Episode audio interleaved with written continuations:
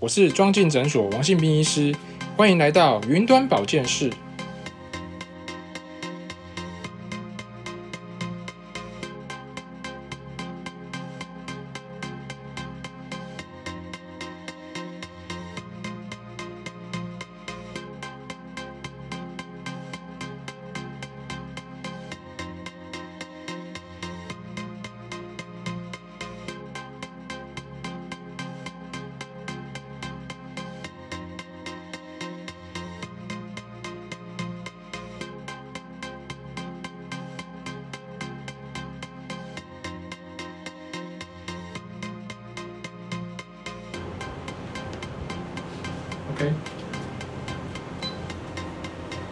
Hello，大家好，好，今天很高兴邀请到博安内科诊所的院长郭宣文医师。哎，大家各位病友大家好，呃，我是郭宣文医师，呃，我本身是内分泌新陈代谢专科医师，那在高雄市的左营区的博安内科诊所为各位病友服务。那今天王医师他邀请我来跟各位病友谈谈一些糖尿病治疗的一个观念。嘿，所以呃，郭医师你好哦，那我们就开始来跟您请教几个问题。好，那第一个呢，就是呃，我们说高血糖会造成什么样的症状，然后会有什么样的后果，或者所谓的并发症。啊，我一直问的问题，其实这是也很多病友关心的了。那很多病友都问我说啊，我如果得到糖尿病，我会有什么样的症状？说老实话，糖尿病的初期，它就是一个无声的杀手。什么叫无声？它通常不会感受到任何症状。那初期的话，你可能会觉得有一点点疲倦，哦啊，可能经比较无精打采。这样子，然后体力比较差一点点，可是你不会觉得有特别的不舒服。这也是为什么很多初期的高血糖病很容易被病人给忽略。但是如果你渐渐的血糖越来越严重，越来越高，甚至到三三百以上、四百、五百、六百以上，它开始可能就会出现三多一少的症状。什么叫三多呢？就是所谓的多吃、多喝、多尿。什么叫一少呢？就是体重减轻，体重变少、变轻。所以，如果万一您出现到这些症状出现的时候，表示你的血糖通常是相当的严重，那就要赶快去治疗。那另外一个糖尿病会造成什么样的并发症呢？因为糖尿病它本身哦，高血糖会伤害我们的身体。那最常见的并发症不外乎有第一个就是所谓的视网膜病变，就是眼睛的并发症。那糖尿病的一个失明是占所有眼睛失明里面非外伤造成里面的第一名。所以很多的糖尿病病人，他若血糖控制不了，他会产生视力减退，甚至失明的风险。第二个就常见的所谓的心血管疾病。什么叫心血管疾病？就是心肌梗塞跟中风。因为糖尿病会让我们的血管啊产生动脉粥状硬化，那导进一步导致造成我们的冠状动脉，就是心脏血管的阻塞跟脑血管的阻塞。所以心血管疾病这个也是糖尿病常见的并发症。第三个就是我们最国人。最在乎，而且也是健保支出费用最庞大的一个费用是什么呢？就是洗肾。所以糖尿病它一样，因为高血糖的状态会破破坏我们肾脏的微血管，就所谓的肾小管，造成我们肾小管功能的下降，然后久而久之肾脏功能就受损，之后进而变成洗肾。所以啊，如果你的血糖控制不良，你有很可能会进展到要一个洗肾的一个地步。所以控制血糖哦，可以保护我们的身体。好，所以。有血糖问题的，应该要尽尽早积极的治疗，这样才对。是，谢谢郭医师。哦，那我们知道，呃，除了这个米饭、面条、面包这些是属于这个淀粉类的食物，会让我们的血糖上升之外，我们还有哪些食物它也会引起高血糖呢？其实啊，这个范围很广。那其实这个。如果是这个这个问题，如果是营养师来回答，可能会比我更适合。不过王医师既然问了，我还是稍微简单的说明一下。其实大家都知道哈，呃，我们的血糖哈，基本上就摄取所谓的淀粉类食食物，就所谓的碳水化合物。那我们我觉得我在我的门诊的时候，病人最常忽略的是什么？其实最常忽略就是水果。那一般来讲啊，病人都会认为水果很健康，所以都会吃很多水果。但是啊，最最比较麻烦的是，因为我们台湾的水果，我们台湾的农农民啊，实在是太厉害了，他把水果越种越甜，所以越甜的水果反而对我们糖尿病的病友来讲越不适合。所以我会建议啊，如果以一般水果要摄取的话，几个下列几个水果是还比较适合糖尿病病人使用的，包括第一个苹果，哦，第二个芭乐，第三个绿色的奇异果，我要强调是绿色哦，不是黄色，因为绿色的奇异果的含糖量 GI 值比较低。那第四就所谓的大番茄，不是小番茄哦，因为小番茄是算水果，大番茄则是蔬菜，它含糖量比较低。那与其吃很多的水果导致血糖比较容易不稳定，我还是鼓励各位病友多摄取蔬菜，哦，以蔬菜来大量的蔬菜来代替水果，反而对身体是更好的一个选择。好，大家知道这样，其他的大家都知道的米饭呐、面包这个都面条这个大概都能够了解。当然，我们所谓的饮料，哦，如果你有喝糖，当然它也是会引起高血糖。哦，这也是算是碳水化合物，所以饮料都一定要喝无糖的。OK，谢谢谢郭医师。那我要补充一个，就是像奶类，其实它也是会让血糖上升的，所以很多人喜欢喝鲜奶。对。那或者是喝咖啡加鲜奶，就变成拿铁，其实这些都会让我们的血糖再往上升，所以在奶类也是要注意，不能摄取过多。好，那再下一个问题就是，如果我们已经发现血糖太高了，那已经，比如说已经到了糖尿病的程度，那什么情况之下会需要打针呢？呃，这个讲到这个打针所所谓的胰岛素的问题，这可能很多病友都关心，包括我要讲一个例子，其实像包括我们刚刚呃过世的李登辉前总统，他本身就是一个。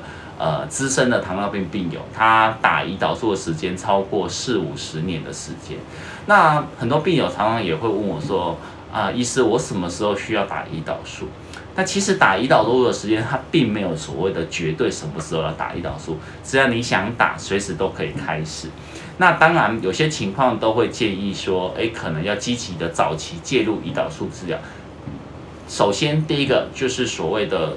第一型糖尿病病人，第一型糖尿病病人就所谓的我们的那种青少年时期的那种自体免疫疾病的糖尿病病人，那个一定要用胰岛素治疗，因为口服药是没效。第二个已经出现糖尿病严重的并发症的，比如说他已经开始出现一些呃视网膜病变啊、心心肌的病变，那血糖还是长期控制不下来，那我们还是会建议病人早点介胰岛素介入治疗。那第三个就是所谓，比如说药物治疗效果不佳哦，如果可能要吃药，它有一些严重的副不舒服的副作用，那我们的也可以建议病人及早使用胰岛素治疗。第四个就是，其实就我所说的，any any time，你随时想要，随时都可以开始。如果你觉得说，哎，我希望等到糖尿病控制的呃成效呃越越容易越好的话，那我们及早用使用胰岛素治疗，其实对身体是比较好的。是，那如果说我们要选择使用这个降血糖相关的针剂，目前有哪些种类呢？呃，基本上胰岛素的发明已经超过一百年了，从以前到现在，那一九一八年开始就发现胰岛素的一个一个使用。那早期的胰岛素当然没有像现在这么进步，现在的胰岛素哦，呃，它呃种类有非常的多，最常使用使用的就是所谓的第一个。最简单的基础胰岛素，那基础胰岛素最大的好处就是它通常是一天一次，然后啊，它的呃作用时间非常的长，那作用的效果非常的平稳，它不容易有低血糖。那打完针之后也不用急着去吃东西，它甚至可以去睡觉，都不会影响到你的生活作息，甚至啊，它什么时间打都可以，呃，早上打、中午打、晚餐打，甚至睡前打都可以，只要你。愿意打都可以选择任何的时间施打，你就是方便性很足。那其次就是混合型胰岛素，什么叫做混合型胰岛素呢？就是它的胰岛素哈，它有两种胰岛素呃合成的，里面有短效的，也有中长效的胰岛素。那主要是适合在于呃饭后血糖高的病人身上比较，通常是会比较适合。那它混合型胰岛素它的比例有二五七五。三十七十跟五十五十，那比例的选择，当然有一专专业的医师来帮你选择适，选择适合你的胰岛素。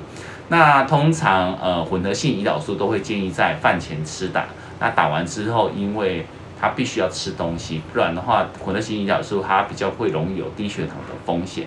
哦，第三个就是说，现在有胰岛素加上 GOT。P1 的针剂，混合型的针剂，啊，这是又特别容呃特别的一个针剂，它是所谓的基础胰岛素加上呃所谓的肠泌素的一个针剂。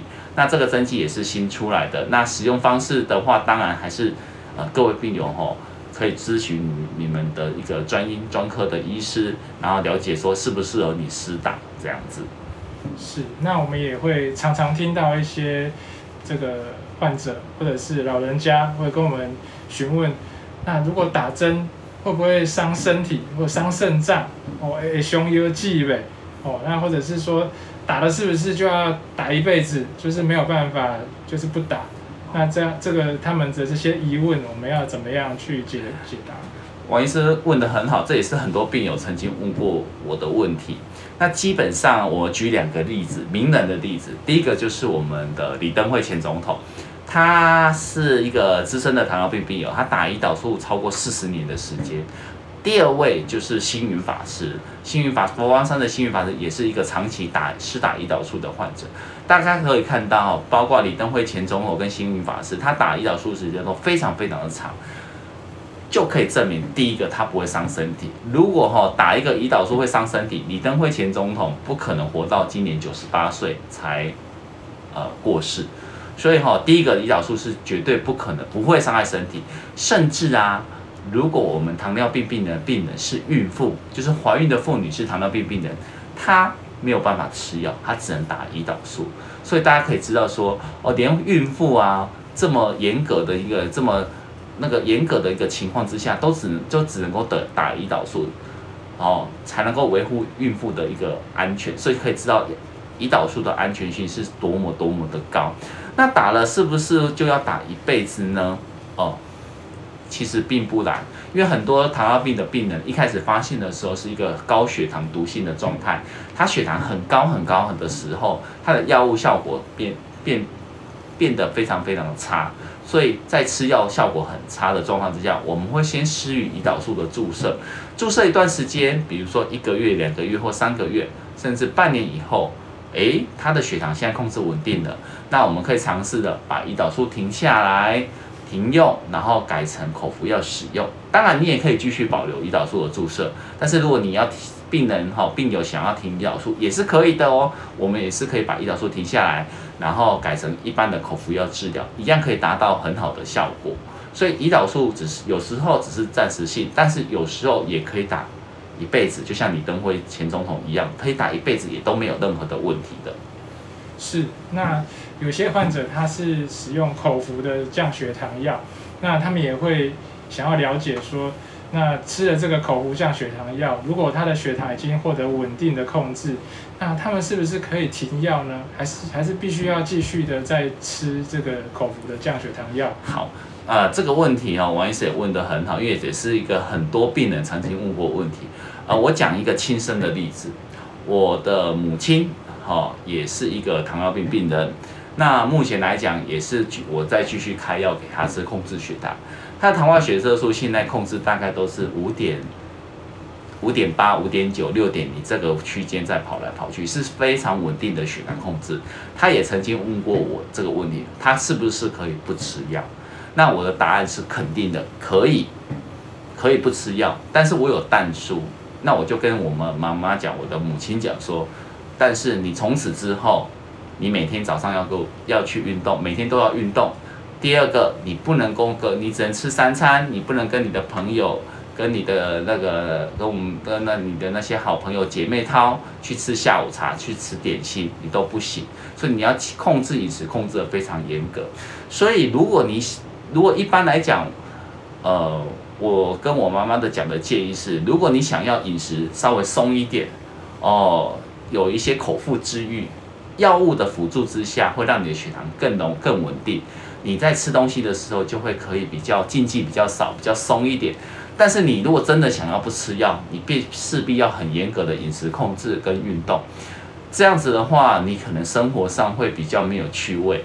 哦，因为你很多食物都不能吃，那你的人你的你你的日子可能会比较痛苦，所以啊，你可以去权衡两相权衡，看它是哪一个比较重要。那我妈妈那一阵，她都想了一一会儿，就跟我讲说，她还是决定继续吃药，好，因为她想要享受有快乐的一个口腹之欲，哦，所以。如果你真的想要停药，其实我都会跟病人说，如果你控制的真的很好哦，控制常常都是控制在七以下，然后六点多，你是可以尝试停药的。不过，如果万一停药之后三个月后又炎又搞起来，表示你没办法停药，你可能就还是要恢复呃药物的控制，才能够保护你的身体这样子。是，那今天的访问就到这边。我们今天非常谢谢郭医师啊，为我们提供非常宝贵的糖尿病相关的医学知识。我们下次见，拜拜。